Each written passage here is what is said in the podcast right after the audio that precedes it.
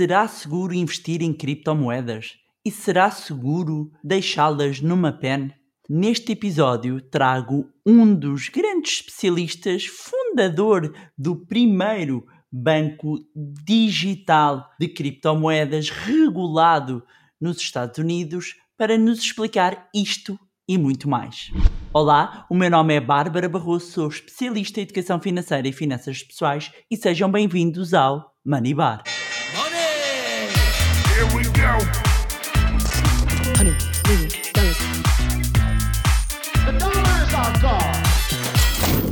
Tem 34 anos, é doutorado em ciência computacional pelo Instituto Superior Técnico em 2020 foi considerado pela revista Fortune como uma das grandes promessas dos grandes uh, talentos com menos de 40 anos. Passou pela Square e pela Docker até sair para fundar uma fintech. Hoje tenho o prazer de ter aqui comigo Diogo Mónica, o cofundador da Anchorage Digital Bank, o primeiro banco digital de criptomoedas regulado a nível federal nos Estados Unidos pela OCC. Olá, Diogo. Olá, tudo bem? Tudo bem. Não sei se, disse, se a apresentação ficou bem feita ou se disse alguma coisa. Ficou ótimo, uh... ficou ótimo. Só, só é triste não ter conseguido ser eh, abaixo dos 30 anos. Ah, a minha mãe ficou muito, muito desiludida. Teve de ser abaixo dos 40 anos. Mas acho que não está nada mal, não está nada mal. Podia ter sido pior. exatamente, exatamente.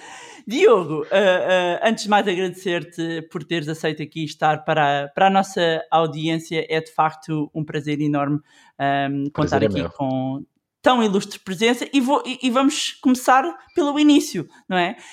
Um, como é que começa a tua jornada? Como é que o estudante do técnico de repente é cofundador de um banco digital? Portanto, é uma, é uma, história que já. Eu, eu, gosto de contar uh, long uhum. story medium, é normalmente como eu descrevo isto. Uhum. Mas começa um bocadinho por, número um, ter muita sorte. Tive, tive imensa sorte de nascer numa família em que tinha muita, muito foco na, na parte de uhum. uh, doutorados, uh, doutoramentos e na parte de ciência e entrepreneurship, portanto, criação de empresas. Uhum. E também tive, uma, uma, tive muita sorte que os meus pais estavam nos Estados Unidos ah, quando eu nasci. Portanto, em, em 1986 eu nasci nos Estados Unidos e acabei por ter a sorte de ter dupla nacionalidade, americana e portuguesa. Portanto, tudo começou um bocadinho por aí. Porquê? Porque ao crescer sempre ouvi dizer que tinha passaporte americano, ah, uma pessoa quando diz aqueles fun facts sobre uma pessoa, de um, uma, um facto giro sobre a pessoa, eu dizia sempre que tinha um passaporte americano e isso foi acumulando até eu mais tarde, muito porque meu pai também trabalhava aí nesta área tecnológica, gostar muito da área de segurança de redes e da área de segurança informática. Uhum. Portanto, eu sempre me apaixonei, comecei a programar aos 12 anos e, e foi muito daí que veio esta ambição de eventualmente querer criar uma empresa e querer criar uma empresa nos Estados Unidos. Portanto, uhum. quando eu uhum. tinha 16 anos, 18 anos, já lia TechCrunch, uh, já seguia o mundo, o mundo do Silicon Valley, portanto sempre tive essa ambição e realmente ter o passaporte, tornou muito mais simples a ideia e, e acabei por escolher uma carreira uma carreira na área de computer science e na área de segurança, que depois me levou um, a ter muita sorte e a vir para os Estados Unidos. Podemos falar um bocadinho mais sobre isso, mas queria parar aí a ver se há, se há algumas perguntas. Este foi, foi a parte mais Sim. da minha carreira. Agora aqui um pequeno ajuste por causa dos micros, às vezes o hardware aqui não colabora, não é verdade? Então, é verdade. mas é verdade, diz-me uma coisa, Diogo, é verdade que tu deste uma nega à Google e ao Facebook? eu não sei se eu descreveria assim o, o, a grande que Facebook Google eu ia ser uma gota num oceano de pessoas a trabalhar na área de segurança. E, portanto, sabia que não queria trabalhar em, em, em tudo o que queria.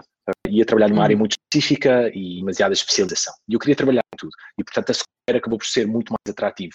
Acabar de ser fundada pelo Jack Dorsey, que era o fundador do Twitter, tinha acabado de levantar uhum. a Série A, que era a primeira ronda de investimento, portanto a equipa era muito pequenina. Quando eu me candidatei, a empresa tinha 25 pessoas, quando eu me juntei tinha 40, e eu sabia que só havia uma pessoa a trabalhar na área de segurança na altura e que eu ia trabalhar em tudo. Portanto, ia trabalhar em tudo, desde o hardware até compliance e software e tudo o que era segurança. E, portanto, foi muito essa experiência que eu estava à procura. E já agora, isto é uma constante da minha carreira. A procura de estar desconfortável, o mais desconfortável possível, okay. porque eu acredito que estar desconfortável é maximizar a aprendizagem. Ótima frase. Mas já estás a, a, a pensar na, em passar a pasta na Anchorage? Não, a Anchorage, quando se cria uma empresa, há tantas áreas em que possa aprender há que realmente ainda não há fim àquilo que possa aprender. Ainda, eu... ainda não estás nesse ponto. Ainda não estou nesse ponto. E acho que vai demorar muito a este ponto. E também é uma, uma, uma relação diferente com uma empresa quando uma pessoa é fundadora, porque eu posso escolher aquilo em que trabalho e, portanto, como posso escolher aquilo em que trabalho e tenho toda uma empresa, às vezes foco mais na área de uh, fundraising, às vezes foco mais numa área específica, uh, lending, às vezes foco mais na área de banca eletrónica, às vezes foco mais na área das criptomoedas, às vezes foco em crescer a equipa de, de engenharia e, e então acaba sendo sempre diferente. Não, não, não, de todo, de todo. Eu e o meu cofundador estamos a trabalhar juntos já há 10 anos, okay. quase 11 anos, e tenho uma equipa de 120 pessoas neste momento. Conhecemos na Square, entramos na mesma semana, portanto é uma curiosidade interessante que tanto eu como o Nathan queríamos criar uma empresa desde que nos conhecemos, uhum. porque conhecemos na Square quando entramos na mesma semana. Ele também trabalhava na área de segurança, então foi um, eu digo, um matchmaking made in heaven, não é? Juntámos na mesma semana e a partir daí foi interessante que a nossa carreira esteve ligada um ao outro desde o início. Nós entramos na uhum. Square, trabalhámos juntos durante quatro anos, mudámos-nos juntos para a Docker para liderar a equipa de segurança e foi na Docker que a ideia me surgiu da, da Anchorage okay. e de fazer a custódia inicialmente de criptomoedas e o Nathan e eu estávamos a trabalhar já juntos há sete anos nessa altura, portanto éramos a equipa certa para criar a empresa. Então eh, eh, foi na Dockers, sais da Square para a Dockers, certo? E a foi Docker, na Docker, Docker, Docker, na Docker que tu tens a ideia tu tens a ideia, foi uma ideia em crescendo ou tiveste um momento, haha, eureka? Não, não, não há momento nenhum eureka. Para ser franco, acho que demorei demasiado a perceber-me o que estava a acontecer. Mas, mas essencialmente, o que aconteceu foi o seguinte: eu estava na Docker, tinha trabalhado em chaves privadas e nesta área de segurança informática. O que é que faz a Docker? Para quem nos está, para quem nos okay. está, se calhar é melhor. Certo. a Square era uma empresa de pagamentos, é uma empresa de pagamentos uhum. neste momento muito grande, que vale mais de 100 mil milhões na asta pública americana e era uhum. muito pequenina quando eu entrei, mas é pagamentos online um, e, e, tem uma série de componentes diferentes hoje em dia, mas, mas é nessa, nessa componente, que também vale a pena apontar o facto de doutoramento em, em Computer Science focado em sistemas distribuídos, depois pagamentos e depois na Docker, segurança operacional, que é a combinação perfeita para criar a, a Anchorage, não é? Portanto, desse ponto de vista também é interessante apontar o facto de este ser o, o diagrama de Venn perfeito em termos de conhecimento necessário para criar um banco novo. Mas a Docker é uma empresa open source que cria um tipo de tecnologia chamada containers, que é semelhante a máquinas virtuais e que neste momento corre em mais de metade da internet. Portanto, todos os deployments, todas as, as plataformas digitais do mundo neste momento usam Docker para correr na cloud. Ah, e portanto é, era isso que a uhum. Docker estava a fazer. E estavas na Docker quando tiveste o momento, não sei se foi, demoraste ali ainda um tempo. Demorei. Desde o momento, de, quanto tempo é que demoraste entre começar a pensar e ganhar aqui a coragem de, ok, Agora é que é. é. é. Foi menos a ganhar a coragem, foi mais a perceber-me que realmente era um okay. negócio que valia a pena entrar. Ah, conto esta história que é interessante que ah, o primeiro cliente, a Encourage começou porque eu comecei a fazer consultoria na área de segurança de criptomoedas. Houve um cliente especificamente que, ah, que falou comigo e o que é que tinha acontecido. Eles tinham perdido a password para uma, uma, uma, uma, carteira digital que tinha 1.5 milhões de Bitcoin e tinham esquecido a password e estavam a oferecer 20% desse valor se eu conseguisse quebrar e conseguisse dar acesso ao resto da Bitcoin. Tu conseguiste? E, portanto, consegui, consegui. Foi muito mais simples do que se pensaria. Portanto, na realidade... Para Vais começar a ser contactado para cracar. Já, isso já, já, infelizmente já acontece muito. Uh, sempre que eu conto esta história, há imensas pessoas que, que mandam e-mails e mensagens no Twitter depois a dizer podes-me ajudar, mas eu neste momento obviamente estou focado em construir um negócio, já não, já, não é, já não é isso que faço. Mas é interessante porque é esse tipo de competência que na altura as pessoas tinham. Era a falta de competência brutal. É um, um, uma classe uh, de assets completamente diferente, é muito uhum. difícil as pessoas protegerem estas chaves. Vamos só pensar quantos de nós não esqueceram a password de acesso uh, a, a, ser a muitos serviços diferentes. Mas agora imaginando que quando se perde essa password já não há possibilidade de recuperar e em vez de ser acesso a uma conta eletrónica é acesso a dinheiro, o nosso próprio dinheiro. Uhum. Portanto, claro que isto é, é, é algo que é, é, muito difícil de fazer e a tecnologia ainda não está ao ponto em que consumidores normais consigam proteger milhões de dólares em criptomoedas de forma, de forma a não as conseguirem perder. E, portanto, foi muito daí que veio a ideia do negócio e foi este primeiro cliente.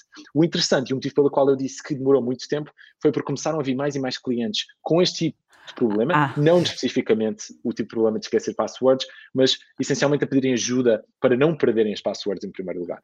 E depois eu comecei a fazer consultoria, até me aperceber que não tinha tempo suficiente durante o dia, porque estava a fazer consultoria aos fins de semana todos e às tardes e tinha um, um trabalho full-time na Docker e portanto foi aí esse momento, talvez ahá, mas ahá depois de meses a fazer consultoria que me apercebi, sem ah, dormir depois de meses sem dormir ok, e nós estamos aqui a falar e esta hora, de certeza quem nos está a ver está a pensar, ok Bárbara, ok Diogo o que é afinal é Anchorage, não é? é que andamos aqui à volta e ninguém diz, não é?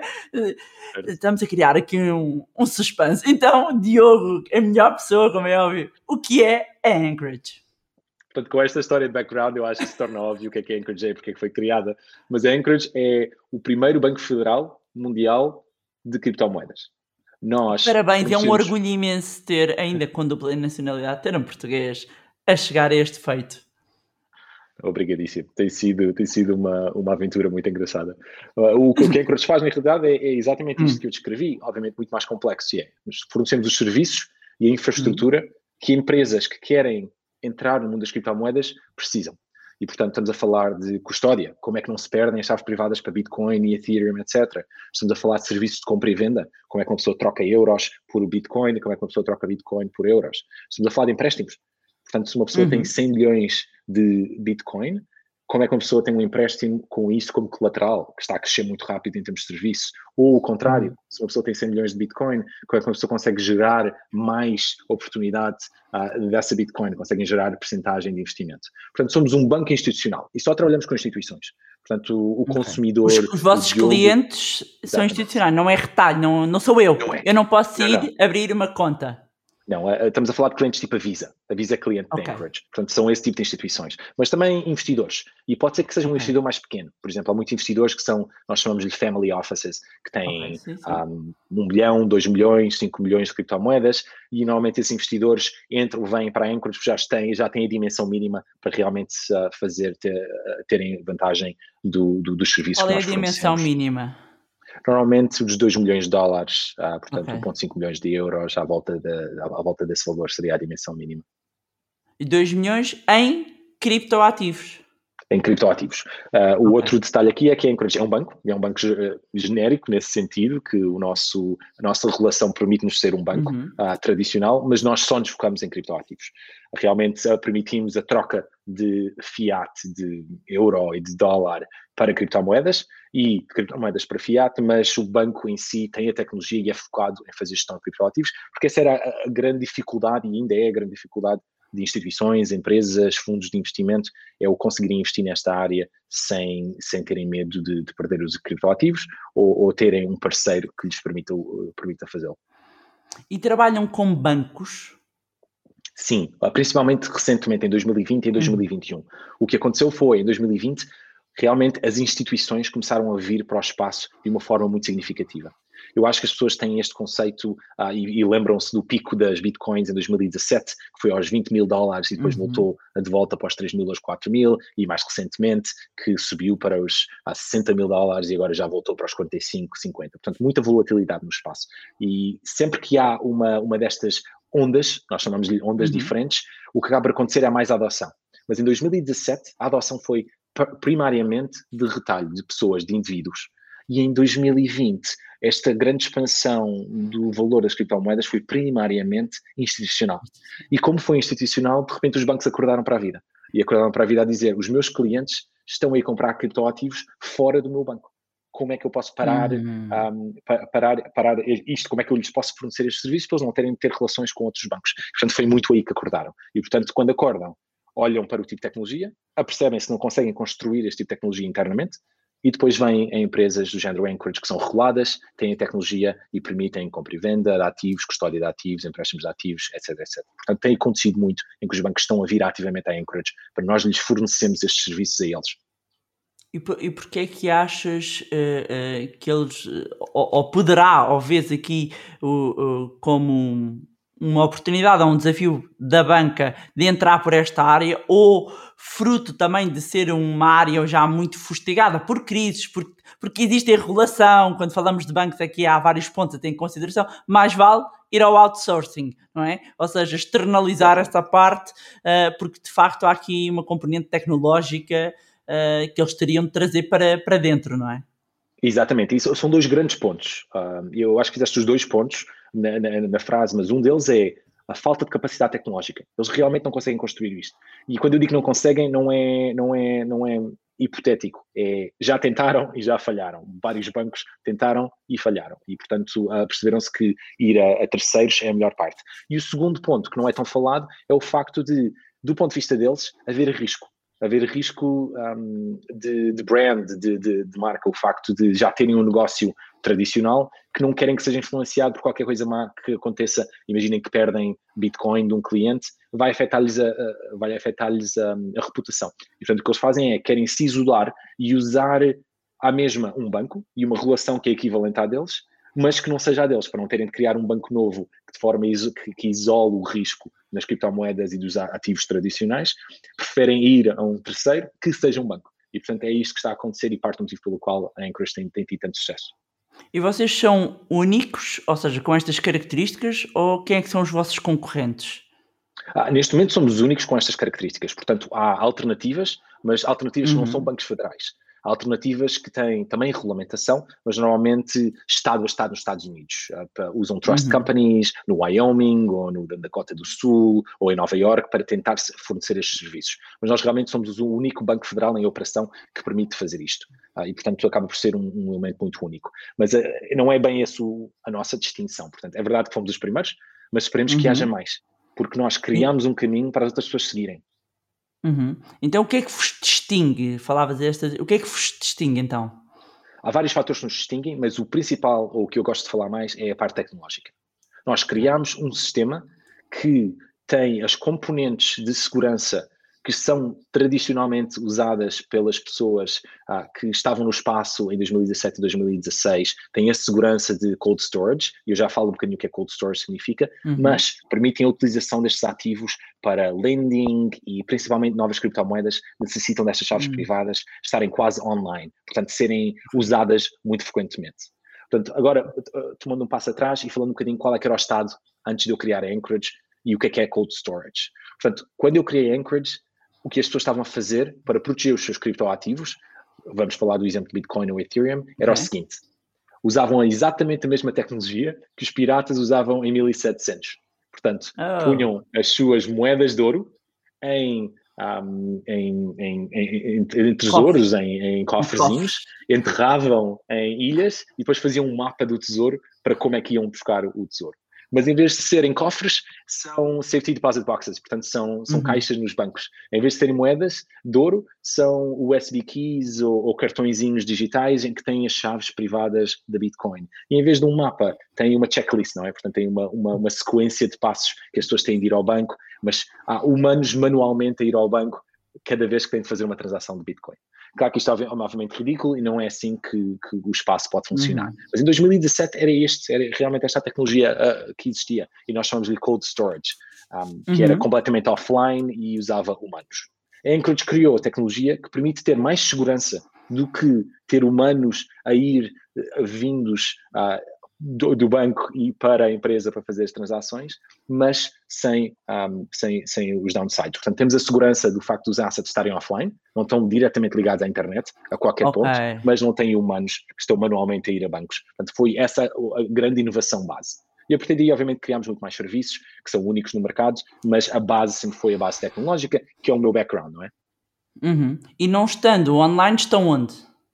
Tenta explicar de uma maneira simples. Certo, portanto, é como se fosse, como se fosse uma estação espacial. Portanto, a estação hum. espacial tem astronautas e há astronautas que querem ir para o espaço para fazer eh, qualquer tipo de uma spacewalk, não é? Portanto, o que é que eles fazem? Uhum. Tem um airlock em que uh, abrem a porta interna, o okay. astronauta entra para o airlock, fecham a porta interna, fazem a despressurização e depois abrem a externa e aí já está pressurizado e podem ir para o externo. Portanto, okay. há aqui uma componente de airlock que nós fizemos a criação do equivalente de forma física e hum. digital.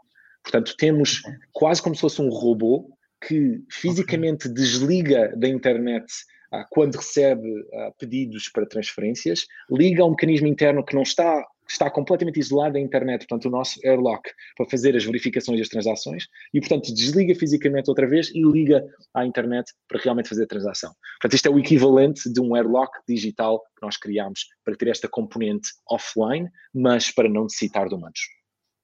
E, e, sendo tu um especialista em segurança e tendo a ver, eu pelo menos vejo imensas pessoas agora com os USBs e estás a falar dessa tecnologia eu pergunto o que é que tu achas uh, de guardar criptomoedas num hardware? Eu acho que para indivíduos ah, é a solução certa hum. se fizerem também backups alternativos da hum. seed phrase, que é, que é a componente de se perderem o hardware conseguem recuperar. Portanto, tem, tem de ser ter pelo menos dois backups. Agora, há um, um, um certo valor a partir do qual um hardware de consumidor já não funciona. Portanto, assim que uma pessoa começa a chegar a dezenas de milhares ou centenas de milhares de euros, que agora com o, o, o aumento de preços é, é, muito fácil para as pessoas terem dezenas de milhares e centenas de milhares, que é ótimo, e, e, começa a ser mais desconfortável, porque começam a ter um hardware de consumidor que realmente é melhor do que terem as passwords no computador, claramente melhor, mas que não é o suficiente uhum. para realmente proteger quantidades superiores. Achas que é melhor até do que aquelas carteiras que também estão offline? Eu acho que as carteiras offline são melhores, mas necessitam de mais competência técnica e mais competência okay. para não fazer as coisas erradas. Portanto, uma hardware wallet e aqueles USBzinhos são efetivamente o equivalente, uh, com a distinção que são mais simples em geral de usar. Mas eu tenho sempre receio, aqui vou meter uma colherada pessoal, eu tenho sempre receio de hardware porque aquilo pois. cai água, sei lá, desaparece, não abre. O hardware, confessa que, já que tenho um especialista, o hardware tira-me tira o ar.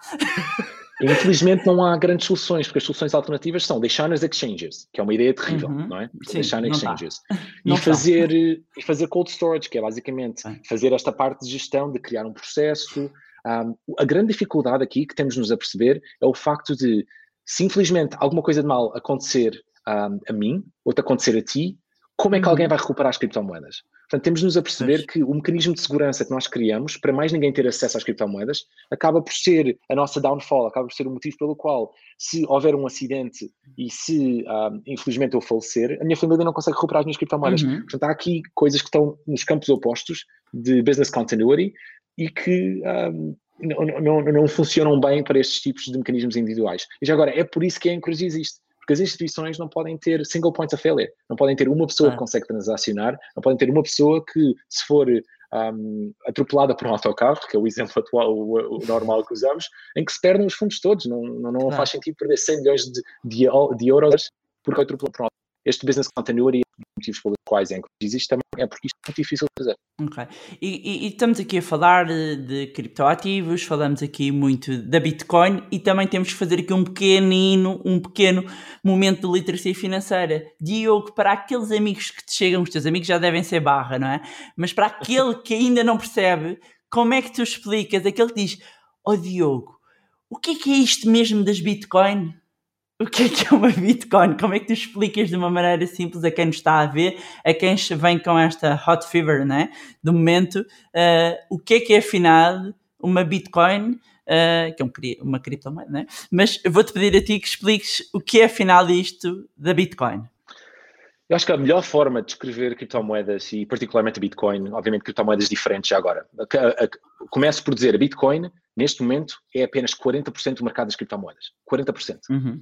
Portanto, uhum. já nem é a, a, maior, a, maior moeda, já nem é mais de 50% do mercado atual. Portanto, as outras criptomoedas do género Ethereum, Filecoin, etc., já representam mais do que um, 50% do mercado de criptomoedas. Mas começamos pelo Bitcoin, que foi a primeira, e que de certa uhum. forma é a forma como as, é, é o que as pessoas ouvem, mas as pessoas fazem esta confusão entre criptomoedas e Bitcoin como se fosse a mesma coisa, quando em realidade, obviamente, Bitcoin... Acho que é o label, não é? É um bocado como a Coca-Cola né? É. a Coca-Cola assumiu aquele tipo de refrigerante, mesmo que seja uma Exato. Pepsi ou outra. Aqui é os criptomoedas, é bitcoins. Exato, mas a Bitcoin é tão distinta do Ethereum, que é tão distinta da Filecoin, que é tão distinta da Celo, então, mas... que, que, vale a pena distinguir uma diferença. criptomoedas diferentes. Exatamente, criptomoedas diferentes têm elementos diferentes. Portanto, começamos pelo Bitcoin, que é que as pessoas okay. conhecem mais e que ouviram falar.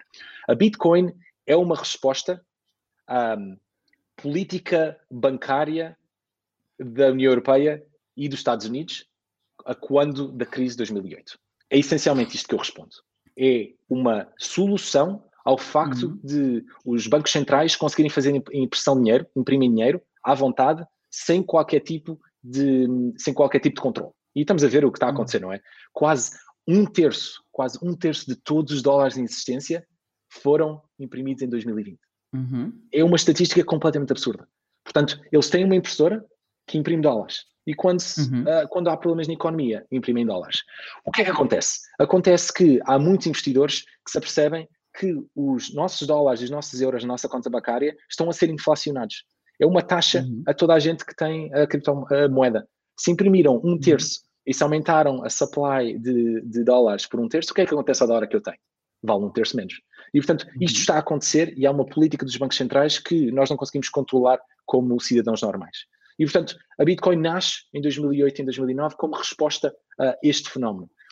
Havia muitas pessoas que um, usavam o ouro e, e metais preciosos como um, um hedge contra a inflação. A inflação. Sim, Exatamente, uma reserva, uma, uma reserva. E, realmente tínhamos valor, os dólares, sim. uma reserva de valor. E os dólares eram backed por ouro, não era? E sempre tínhamos uhum. esta one-to-one, -one, exceto que agora não são. E as pessoas querem voltar à reserva de valor e querem voltar ao facto de haver uma quantidade finita do seu dinheiro. Não querem que o seu dinheiro possa ser arbitrariamente inflacionado.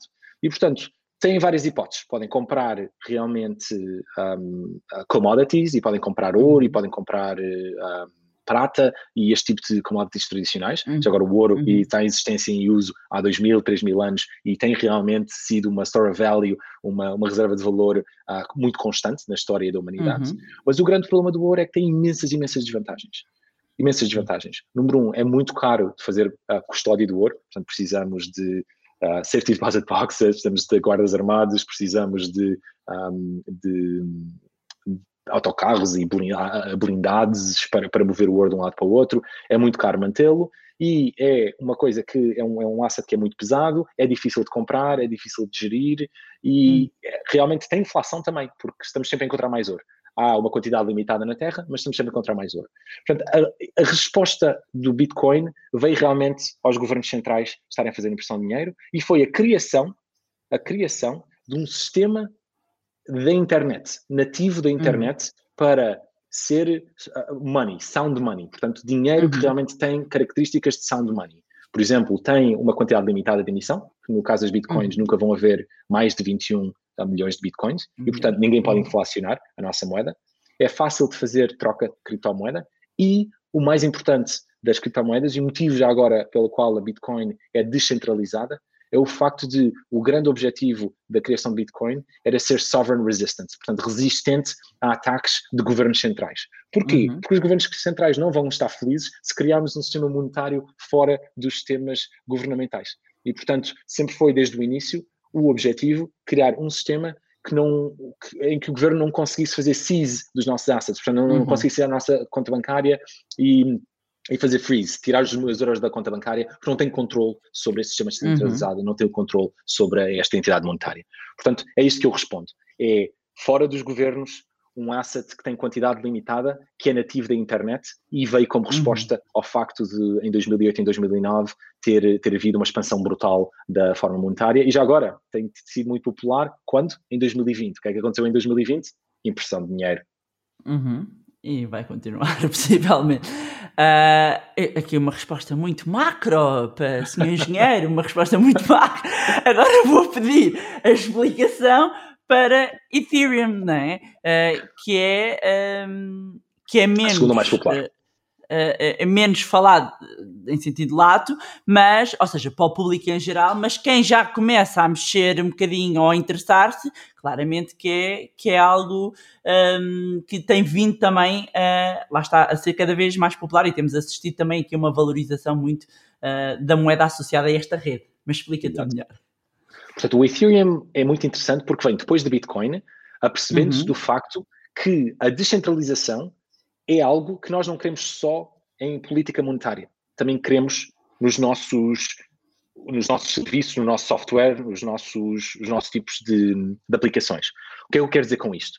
Uh, vamos usar um exemplo interessante. Vamos usar o exemplo do Parler, que era uhum. uma, uma rede social uh, republicana, conservadora, nos Estados Unidos, que foi completamente tirada da internet porque a Apple tirou a aplicação da Apple Store, o Google tirou a aplicação da Google Store, a Amazon uh, tirou-lhes os servidores da cloud, portanto, tirar-lhes os servidores e tirar-lhes as aplicações. De um momento para o outro, os, uh, as, as, as, tecnológicas, as empresas tecnológicas decidiram que não queriam esta aplicação no sistema. Ethereum é a resposta a, a isto. É um world uhum. computer, é um computador mundial descentralizado em que ninguém pode parar a execução de software. E, portanto, é uma blockchain que permite uhum. correr código. E o que é que é o código? Bom, o código pode fazer o que seja. Da mesma forma que ah, estamos agora neste momento a correr código para fazer este streaming, ah, o Ethereum pode fazer eh, qualquer tipo de código correr. Portanto, podia ser um site, podia ser um blog, podia ser uma rede social, podia ser qualquer, uhum. tipo, de, qualquer tipo de criação de software, mas que não pode ser parado pelos governos. Portanto, voltamos ao mesmo. A Bitcoin foi criada como resposta à má política monetária central e necessitava de ser descentralizada para os governos não, não a poderem parar. Nesse momento, as pessoas aperceberam-se que a blockchain, como tecnologia, tinha todas estas capacidades e começaram a criar elementos distintos. Portanto, o Ethereum, de certa forma, é ainda mais ambicioso do que a Bitcoin. Não está focado em política monetária e em transferências, está focado em correr código arbitrário. Portanto, é quase como se fosse uma Amazon, uma cloud, mas uma cloud descentralizada. Achas que o Ethereum está, no fundo, aqui a liderar um bocadinho o DeFi, não é? A Decentralized Finances, não é? Uh, Exatamente. a inovação está vai... toda a acontecer em Ethereum. DeFi uhum. é um momento, ah, para, ser franco, lindo do que está a acontecer. Porque o facto de haver inovação sem permissão, uhum. portanto, conseguimos criar novos mecanismos financeiros sem pedir permissão a ninguém, fazendo simplesmente código. Portanto, qualquer engenheiro de qualquer sítio do mundo consegue fazer deploy de código no Ethereum e criar um serviço financeiro, uma moeda nova, um, um tipo de, de, um future, uh, um tipo Sim, de. Sim, já se fala account. muito da tokenização aqui de tudo, de dos tudo. mercados. Uh, para quem acompanha mais aqui a parte de mercados financeiros, já se fala muito aqui da tokenização de, de, vários ativos, não é? No fundo. Exato. E muito do, deste novo tem sido muito popular, os NFTs, não é? Non-Fungible Tokens. Sim. Portanto, tudo Sim. isto, neste momento, há várias redes que suportam, Flow é mais popular, há o, o, NBA Top Shot, que tem sido o NFT mais, mais popular, está construído uma blockchain específica chamada Flow, que não é Ethereum, mas tudo o resto está primariamente a ser construído em cima de Ethereum. E, e, estas capacidades de criarmos DeFi, criarmos NFTs, novos tokens, security tokens, todos sobre esta nova plataforma, realmente demonstra o facto que isto é um, é um computador do mundo, é, é o world computer. Portanto, corre qualquer código arbitrário com estas características de centralização. Portanto, são, são redes muito diferentes. E já agora, há um bocadinho de religião nas criptomoedas. Não há um bocadinho, há muito religião nas criptomoedas. E eu acho que é, é um bocadinho silly as pessoas estarem com Bitcoin contra Ethereum, porque estamos todos no mesmo, no mesmo barco. Eu acho que as pessoas têm a de, de se aperceber que realmente são mecanismos diferentes e que não vai haver um mundo com uma moeda. Não vai haver uma moeda que existe. Vão haver uhum. dezenas e centenas de moedas em regiões diferentes, com objetivos diferentes. Da mesma forma que há dezenas e centenas de produtos que são semelhantes. Há dezenas de bancos, há, há dezenas de soluções para tudo o que é dezenas de tipos de carros e marcas de carros, não há só uma. Portanto, as pessoas têm de perceber que não estão em competição umas com as outras mas tu vês uh, a possibilidade mesmo de uh, haver uma criptomoeda. Já falaste que vês a existência de várias simultâneas, é? mas de uma criptomoeda que venha. Atualmente a Bitcoin tenta isso, não é? Mas é que do lado institucional, do lado dos governos, que apesar de críticos estão sempre de olho, não é? A tudo o que se passa, uh, vem sempre o facto de haver muita volatilidade e que é impossível fazer planos de governos, fazer planos anos eh, de déficit com uma volatilidade. Tu acreditas que possamos caminhar para uma maior estabilidade? Eh, alguma moeda que se destaque, não é? Neste momento se destacar da Bitcoin, mas a volatilidade que ele parece uma montanha russa, não é? Um, e já te vou pedir também aqui uma opinião natural ponto. Mas achas que uh, poderemos ter a breve ou médio prazo aqui uma maior estabilização uh, em criptomoedas? Uh, ok, duas respostas. Uma, sim, hum. a volatilidade, à medida que o tempo passa, vai diminuindo, mas eu acho que não necessitamos que a volatilidade diminua, porque já temos uma solução em criptomoedas para stablecoins. Portanto, já temos hum. criptomoedas que realmente são one-to-one -one euro ou one-to-one -one dólar. E, portanto, o facto disso. Exemplos existir, que podes dar. Uh, USDC, Uh, uhum. É uma moeda centralizada, mas que está back to one-to-one do dólar. Portanto, um USDC é um dólar, ponto final parágrafo. Para cada USDC mas isso não é vai criado, contra o DeFi?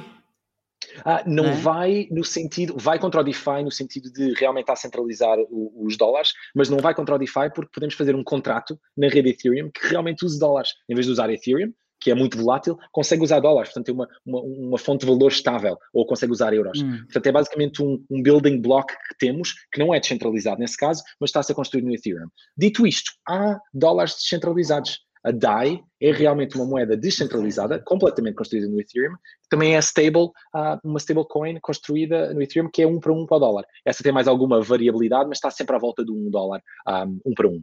E portanto, nós já construímos mecanismos que realmente nos permitem não ter a volatilidade do, dos assets virtuais. Portanto, as pessoas não têm de tirar esta ideia de entrar em criptomoedas e entrar em moedas completamente voláteis. Não é verdade. Uhum. Há muitas empresas, uhum. incluindo a Visa, já agora, na nossa parceria, que não estão a tocar em Bitcoin e não estão a tocar em Ethereum, estão a tocar só em stablecoins. Portanto, estão a criar neste, em criptomoedas, completamente em criptomoedas, mas em criptomoedas que são estáveis porque estão ligadas a, a fiat. Os vossos clientes institucionais, já avisou outros, têm feito essa opção pelas moedas mais estáveis? De, depende, depende do use case. Se as pessoas estão à procura de okay. investimentos a longo prazo, de acreditar realmente no. Na, estão à procura de, de valorização das redes, investem no, no, nos assets nativos. Estão à procura de realmente resolver um problema específico, portanto, resolver um problema específico de uh, settlement, então não precisam de apostar na criptomoeda, uh, apostam só nas stablecoins e não estão realmente a apostar porque sabem que não vão aumentar de valor. Portanto, estão a resolver um problema. Uhum. Há, há, há, uma, uma pessoa que tem contribuído muito para a volatilidade das criptomoedas, que se chama o Sr. Elon Musk. e Diogo, conta-me tudo. Uh, o que é que tu achas? Porque eu já deixei de conseguir ter a opinião. Um, tem sido. Primeiro. Tem sido. tem sido muito entertaining. Portanto, eu acho que vale a pena dizer o seguinte, que é, as instituições hum. não querem saber um, realmente sobre o que o Elon Musk diz ou deixa de dizer. Têm hum. um, um, uma visão a muito longo prazo, olham para a Bitcoin, fazem as suas decisões, investem e não querem saber de volatilidade local. Portanto, estamos a falar de investimentos a 10 anos e a 20 anos. Portanto, não interessa realmente hum. o que é que faz uh, a semanas ou a não semanas. O, o, e, e, portanto, o retalho realmente quer saber muito mais. Eu acho que vemos o, Doge, o Dogecoin ah, como realmente um elemento de retalho. Os investidores, não há investidor nenhum nem encourage que tenha Dogecoin um, e, e, portanto, não são realmente as instituições a investir nessa parte. Portanto, eu acho que a Dogecoin, que realmente está mais ligada ao fenómeno de Elon Musk, está mais ligada a à GME, não é? À GameStop. Mas ele mesmo ah. com a Tesla, agora, é, tudo isto com a Tesla vai afetar nem a Dogecoin, é mais uh, Bitcoin, não é? Uh, em que de repente está preocupado, não está preocupado, não é? Quer dizer, é, é, torna-se ridículo. Como é óbvio, agora veio falar do meio ambiente, quer dizer, uh, 15 dias antes já não se lembrava do meio ambiente. Um, já agora. Não sei realmente se é pressão pública relativamente à visão do, do meio ambiente. Eu acho que é, é a narrativa atual contra a Bitcoin uh, e vai passar uh, qualquer dia. Uh, como da mesma forma que a narrativa anterior era a Bitcoin é só usada para, para, para, para por criminosos. Essa era a anterior. Depois passámos. A anterior antes disso era a Bitcoin não tinha valor nenhum, porque não tinha backing nenhum e portanto não tinha valor nenhum. Portanto, ao longo dos, dos últimos 10 anos já, já passámos tantas fases, ah, não tem valor nenhum, não existe. Depois existe há 13 anos, as pessoas estão erradas. Hum. Depois era, ok, tem valor, mas não. E as pessoas vêm a São Paulo, ah, já não é isto. Agora, atualmente, é, é, gasta muita eletricidade. Mas um só se preocupa com a eletricidade se não vê utilidade na moeda. Porque eu também, neste momento, a eletricidade está a ser gasta pelos nossos computadores e pelos nossos data centers para correr a internet é muito maior que a eletricidade está a ser gasta por Bitcoin. Mas o pelo qual não uhum. se estão a queixar no, no, no, nos jornais e na televisão que a internet está a gastar muita, muita eletricidade é porque tem utilidade para nós. E, portanto, uhum. se uma uhum. pessoa não vê utilidade na Bitcoin, nem um dólar de eletricidade era, era, era autossuficiente. Portanto, um dólar já era demais, se as pessoas veem zero utilidade na Bitcoin. E, portanto, eu acho que é só uma desculpa uh, realmente que as pessoas têm atualmente e que, e, e que está errada em conceito e que estão a ver, estão a ver, estão a ver as coisas de forma errada, uh, no sentido em que a eletricidade está a ser usada para a segurança da, da rede, da mesma forma que nós gastamos 15% imenso, imenso, imenso dinheiro a tirar ouro do chão ou uh, a substituir os dólares e os euros nas nossas máquinas multibanco e a proteger, a criar uh, cofres e com guardas armados e a, transfer, a transfer, transferir de um lado para o outro, ou mesmo a matar árvores para criar papel. É, tu, é tudo portanto, seguro, ou seja, em termos das transações, as transações são seguras. Exatamente. E acho que as pessoas ignoram o facto de o euro ser muito, muito, muito pior para o meio ambiente do que a Bitcoin, porque é um facto desconfortável. Uhum. Eu tenho um especialista em segurança. Eu tenho de fazer esta pergunta. O computador quântico é uma ameaça às criptomoedas? Não, não, de todo, de todo. É uma hum. ameaça à fatorização um, de certos uh, elementos matemáticos que realmente as criptomoedas usam e a criptografia usa, mas nós temos imenso tempo para fazer migração uh, para outros mecanismos que são quantum safe, portanto são quantum resistant. Uhum. O que significa que no momento em que realmente houver e que está a, aparecer um algoritmo quântico e já agora um computador quântico com qubits suficientes para ser uma ameaça, que estamos muito, muito, muito, muito longe disso, de ser even remotamente uma ameaça, temos só de migrar para novos algoritmos. Da mesma forma que criptomoedas diferentes têm algoritmos diferentes, já existem algoritmos que conseguem resistir a computadores quânticos. Portanto, não é qualquer tipo de problema e também é uma dessas que um, que é um bocadinho um, over-exaggerated, portanto é um, é um exagero a falar de computadores quânticos como o fim das criptomoedas, ou, ou de criptografia em geral. Ok. E voltando aqui a Anchorage, já fomos, já demos aqui uma volta. a Anchorage atualmente tem quantos escritórios e quantos trabalhadores? Nós somos uh, 120 pessoas neste momento, uh, acima de 120, uhum. estamos a crescer muito rápido. Em termos de escritórios, um, temos escritórios, neste momento com o Covid, não temos basicamente escritórios nenhums, mas temos pessoas focadas na West Coast, East Coast e em hum. Portugal. Portanto, na West Coast, primariamente em São Francisco e Bay Area, um, okay. e em Seattle agora também, e Los Angeles. Uh, no, na West Coast ou na East Coast temos Nova York, portanto um grande foco em, em Nova York. Nós também temos um, um escritório regulamentado em, na Dakota do Sul, que foi onde nós criamos a nossa okay. primeira entidade regulamentada. E depois em Portugal abrimos um escritório no Porto, mas eu, Portugal é pequeno o suficiente para eu dizer que é o nosso escritório é Portugal. Portanto, as pessoas estão okay. em Braga, estão em Coimbra, estão em Lisboa, portanto, o escritório é Portugal e não, não interessa okay. muito onde em Portugal onde as pessoas estão. Quantas pessoas é que tem em Portugal? Neste momento temos cerca de 20 pessoas em Portugal e o objetivo é okay. é duplicar ou triplicar no final do ano. Portanto, estamos a contratar ativamente engenheiros, designers, uh, product managers, traders, support. Portanto, realmente o objetivo é a equipa em Portugal ser da mesma dimensão, se não maior, do que a equipa nos Estados Unidos. Estamos realmente a focar nesta time zone okay. e Portugal é, é um, um sítio excelente para, para criar uma empresa e para contratar talento. E já agora, quem nos está a ver, se tiver algum tipo de skills que se enquadre, como é que pode concorrer para, para a Anchorage? É ir ao ah, vosso site? Exatamente, anchorage.com slash careers temos uma, uma, uma, área de carreiras em que tem todas as openings e acho que vocês podem ver que temos muitas, muitas openings, portanto estamos numa fase de expansão, uh, uma fase de expansão brutal. E em termos de, há, há pouco falaste, no início falaste quais é que eram os principais serviços da Anchorage, qual é que é, quais é que são aqueles que uh, acabam por uh, representar o maior volume para vocês em termos de negócio? Portanto, no ano passado 100% do nosso volume era essencialmente custódia, neste momento menos de 50%. Portanto, a realidade é que já temos, eh, os elementos que estão a crescer mais rápido são empréstimos, ah, temos imenso negócio na área de staking, temos imenso negócio na área de trading, portanto o nosso trading volume está a aumentar brutalmente. Uh, tem sido uma expansão ah, espetacular. Obviamente, Quando diz trading, trading é o quê? Vocês uh, cedem uma plataforma? É isso? Temos, temos três, três elementos. Portanto, temos uma plataforma trading automática em que as pessoas têm uma API em que conseguem trocar criptomoedas, dizer Diogo, ou Anchorage neste caso, dá-me uma quote para 100 Bitcoin e nós damos uma conta para 100 Bitcoin e as pessoas executam, okay. portanto, o RFQ System. Nós uh, vamos ao mercado norte-americano, ligamos às exchanges todas e aos market makers todos e damos o melhor preço aos, aos nossos clientes. Portanto, é trading aí.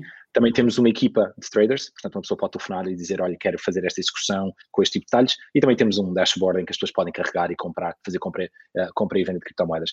Quase como se fosse uma exchange com consumidor, mas com blocos, portanto, quantidades muito maiores. Conseguimos executar centenas de milhões, se não bilhões de dólares uh, em termos de execução. Portanto, é, é uma dimensão diferente. Mas troca, compra uhum. e venda de criptomoedas também é algo que, que, em que fazemos dinheiro. Portanto, já tem havido uma diversificação muito grande do tipo de negócio que temos, uh, principalmente durante o, o último ano. E qual é que é o próximo passo da Anchorage? Vários próximos passos em paralelo, mas um deles é a expansão internacional. Portanto, estamos ainda okay. muito focados nos Estados Unidos, embora tenhamos clientes na Europa, América do Sul e Ásia. Há muito do foco internacional. O mercado americano é 50% do mercado mundial, mas os outros 50% também valem a pena uh, fazermos expansão.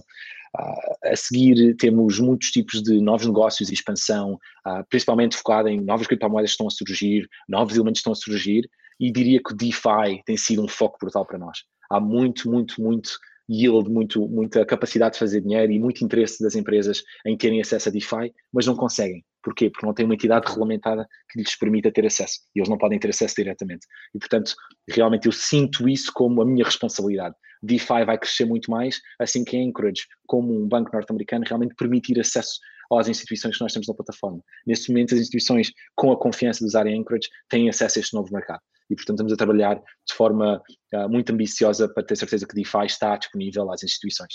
E onde é que vês a Anchorage daqui a 10 anos?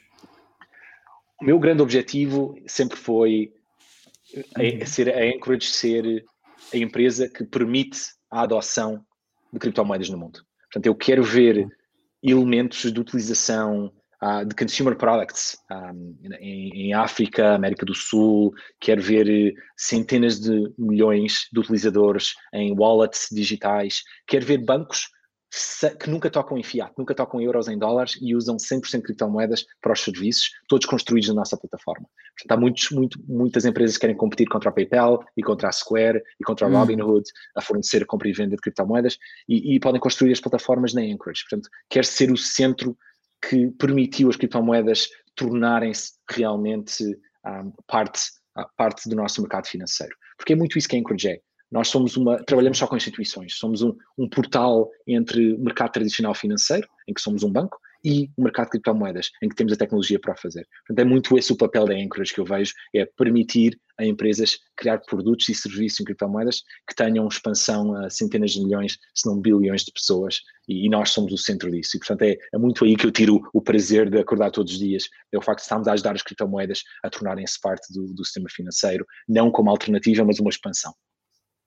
Muito bem. Eu tenho aqui um quick quiz uh, que se tu aceitares, aqui umas perguntas mais pessoais, uh, podemos? Posso? Claro, Posso claro, lançar as perguntas? Então, primeiro, qual é que foi o melhor conselho financeiro que te deram até hoje e quem foi? Uh, essa, essa, essa é difícil, mas talvez tenha sido o Naval Ravikant, que é um angel uhum. investor um, muito conhecido, que realmente me disse que nunca ninguém ficou rico a ganhar dinheiro ou a ganhar dinheiro relativamente ao seu tempo e que a riqueza é construída um, é construída através da ownership de assets, de equity. E, portanto, o uhum. foco em equity dos Estados Unidos e o foco em construir algo que a sociedade quer comprar é realmente onde a riqueza é criada. Portanto, esse foi o melhor o melhor conselho financeiro que alguém alguma vez me deu. Acho que há muito o instinto das pessoas querem otimizar o número de euros que ganham por hora, quando é uhum. exatamente o oposto que eles deviam estar a fazer, deviam estar a maximizar o valor que eles ganham quando outras pessoas trabalham ou quando há, há expansão de riqueza no mundo. E, portanto, este, este tipo de instinto de estar exposto ao otimismo em que a economia vai crescer e construir coisas por mim próprio versus tentar ficar rico ou tentar criar riqueza através do dinheiro que eu ganho por hora, foi realmente um, um desbloqueou-me a forma. Um high opening, né? Uhum. Exatamente. Eu acho que é isso okay. que é entrepreneurship no final do dia. É eu estou a criar algo que o mercado valoriza porque ainda não tem. E a riqueza é uhum. criada não da quantidade de dólares que eu ganho por hora, porque eu basicamente pago muito pouco em termos de salário, mas realmente a riqueza que é criada pelo valor que eu estou a trazer ao mundo. E portanto eu acho que não há nada mais, mais, mais bonito do, do que isto. Que é eu estou exposto ao mercado gostar ou não gostar do que eu estou a fazer e o mercado recompensa-me pelo que eu estou, pelo valor que estou a criar. E portanto as pessoas deviam estar sempre, sempre, sempre ligadas diretamente ao valor que estão a criar e portanto peçam sempre equity nas empresas em questão, peçam sempre equity, criem novas empresas em que tenham equity. Equity é a principal forma de criação de riqueza. Que ótimo advice. Equity é o foco, é mesmo. Agora, tendo dupla nacionalidade, na tua maneira de gerir, que lado é que tu tens que é muito português e que lado é que tu tens que é muito americano?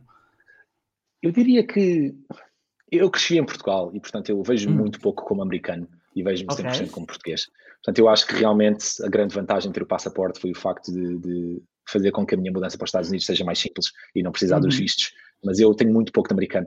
E não, não só tenho muito pouco de americano, eu gostava imenso que a minha família crescesse em Portugal e que realmente tivesse os elementos culturais portugueses.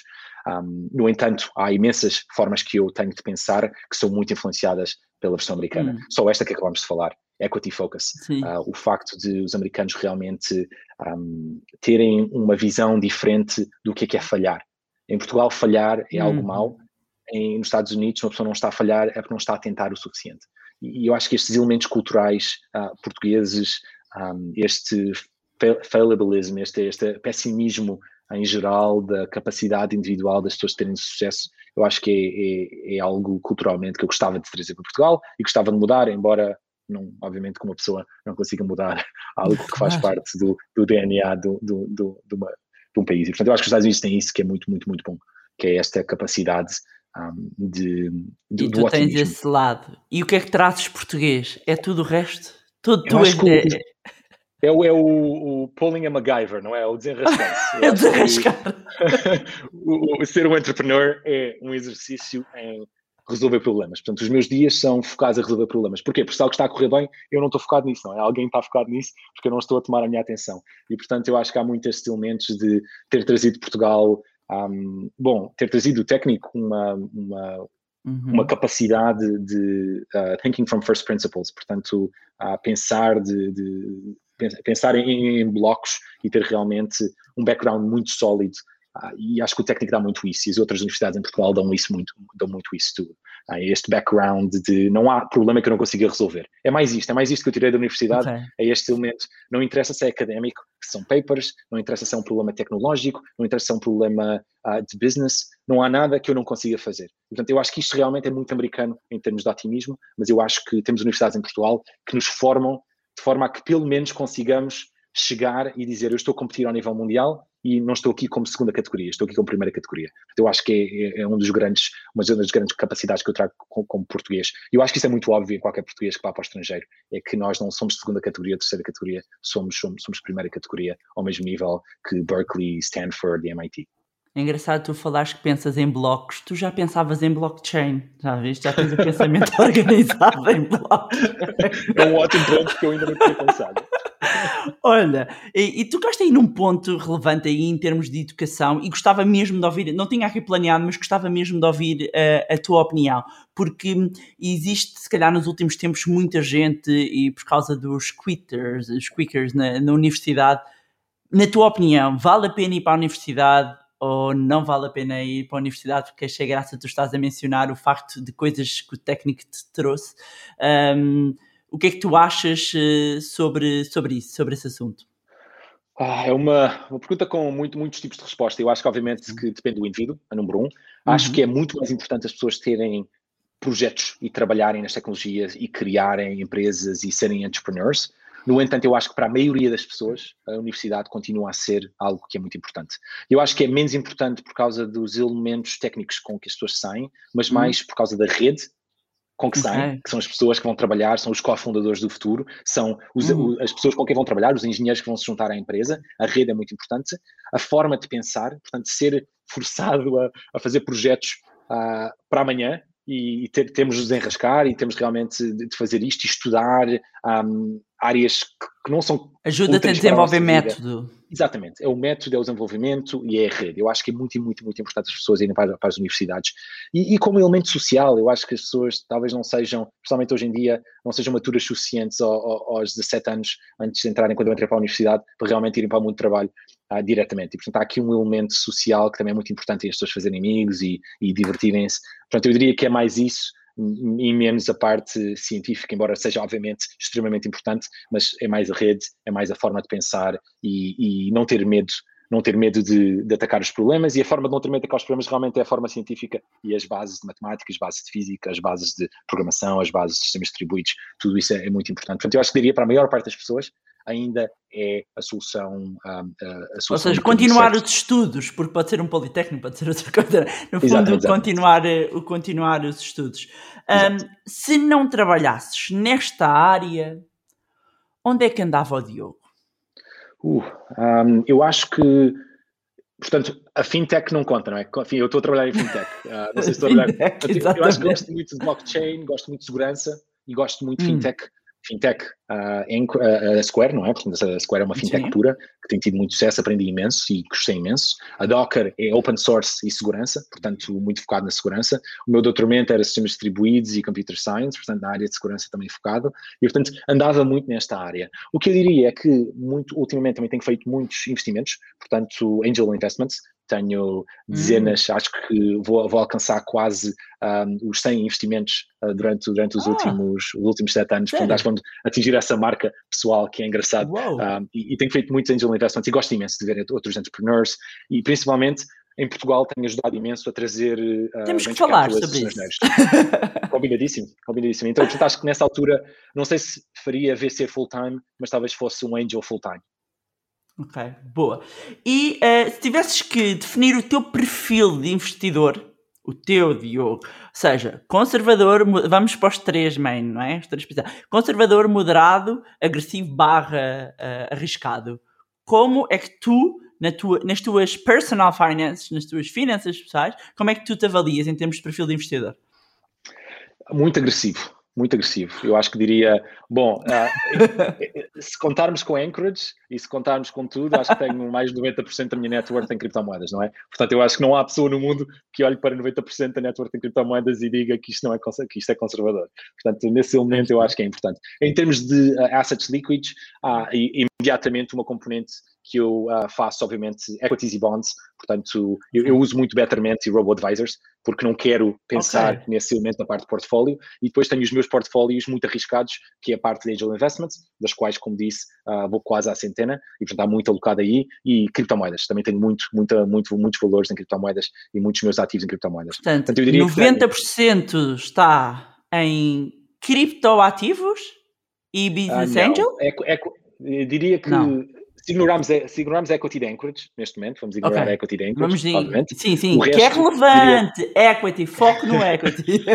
Mas vamos retirar, exatamente. vamos retirar. Vamos okay. retirar. Foco em outra equity, portanto, compro equity no mercado, que é com, hum. diria, 30% dos meus ativos uh, estão em equity de mercado, bonds, portanto, 90-10, uh, 90 uh, equities, uh, 10% bonds. Num, okay. num, num, num, Dentro dos 30. Dentro dos 30, exatamente. Ok. E depois temos 30% que são criptoativos uh, líquidos okay. e talvez 30, talvez 30 a 40% e depois os outros uh, 30 a 20, um, 20 a 30% são em, um, em empresas uh, privadas, portanto, okay. Okay. Angel okay. Negócios, sim, sim, sim. sim. E, a forma como eu penso já agora, pessoalmente, hum. nunca, nunca, nunca recomendaria ninguém fazer isto. Deixa-me já, deixa já dizer que isto Nada, não, não, está como disclosure no nosso, texto, no nosso bem, vídeo, está bem. como disclosure. Nada do que nós que... falamos aqui é, é, constitui qualquer recomendação de investimento, é simplesmente educação, literacia financeira e partilha pessoal, de experiências pessoais. Ponto. Eu acho que o que diria é que há uma série de ativos uh, uh, o, meu, o, mínimo de retirement, o mínimo que preciso para viver, um, para, para realmente criar uma família, tudo isso estão investimentos que eu diria até são arriscados do ponto de vista tradicional, mas são equity mercado e bonds mercado, claro. e isso está lá e acho que tive sorte suficiente de criar riqueza suficiente para isso ser o suficiente para eu não me ter preocupar com, com, com reforma ou qualquer, claro. com qualquer tipo dessa coisa, mas, mas é arriscado. E depois o resto do dinheiro realmente que está muito alocado a cripto é porque eu adoro este mercado e quero, quero estar. Então, cripto, quais são os três mains cripto assets que tu tens? Tenho muitos, muitos, muitos. Uh, portanto, eu gosto de participar em early investments, porque tenho quase okay. um, 25 a 50 diferentes, talvez. Mas os principais continuam a ser Bitcoin, com alocação primária, okay. Ethereum, Ethereum, com alocação secundária. Tenho um, assets do género Filecoin, uh, em que gosto okay. muito da equipe e gosto muito do que eles estão a fazer. Tenho assets do género Cello, que gosto muito da missão. Uh, da equipa, tenho assets do género um, Compound e este tipo de DeFi tokens que têm tido uhum. muito sucesso durante os últimos tempos. Um, mas, e és um buy and hold nas cripto. És um buy and hold. Claramente. Não vais? Porque sempre acreditas. Que vendi uma criptomoeda, sempre que vendi uma criptomoeda, arrependi. Não houve nenhuma criptomoeda que não tenha vendido que não tenha arrependido. E não houve nenhuma criptomoeda em que eu tenha perdido dinheiro à la longo. Portanto, um, a parte psicológica é mais difícil.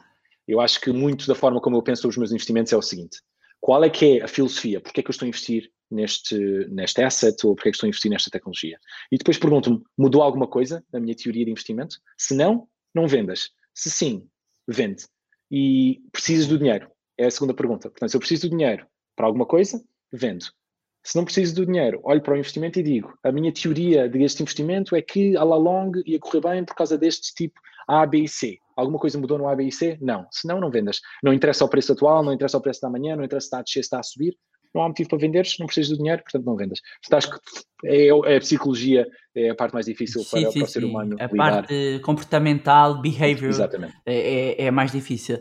Melhor investimento que já fizeste até hoje, e pode ser tudo o que tu quiseres. Melhor investimento pode, pode não ser assets, pode ser, sei lá, às vezes. Em termos, eu não sei, talvez em termos quiseres. nominais, há nominais e há em termos percentuais de retorno, não é? Há em termos percentuais Sim. de retorno, claramente criptomoedas.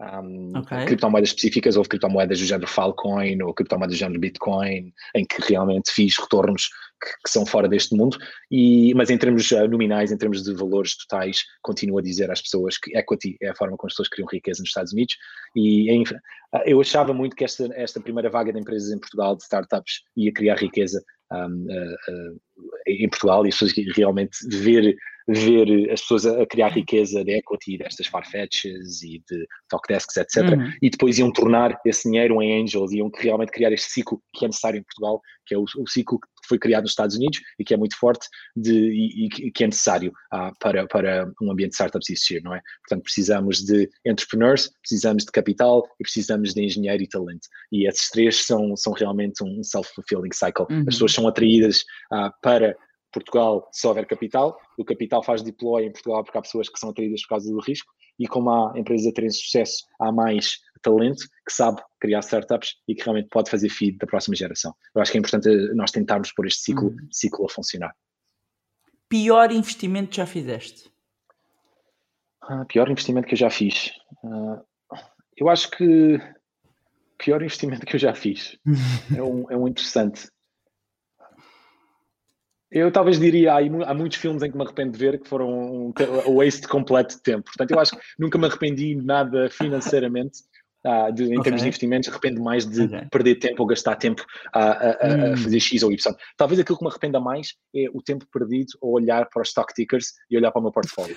É completamente, completamente perdido, que nunca me ajudou em nada, nunca me ajudou a fazer melhores decisões e é completamente perdido. Portanto, eu a certa altura apaguei as aplicações todas do meu telefone, não tenho stock tickers, não tenho stock trackers, não tenho nada, porque é uma perda de tempo completa. Portanto, talvez seja isso. A resposta é uh, fazer, seguir o meu portfólio diariamente uh, não, é, não, é, não é um bom uso do meu tempo.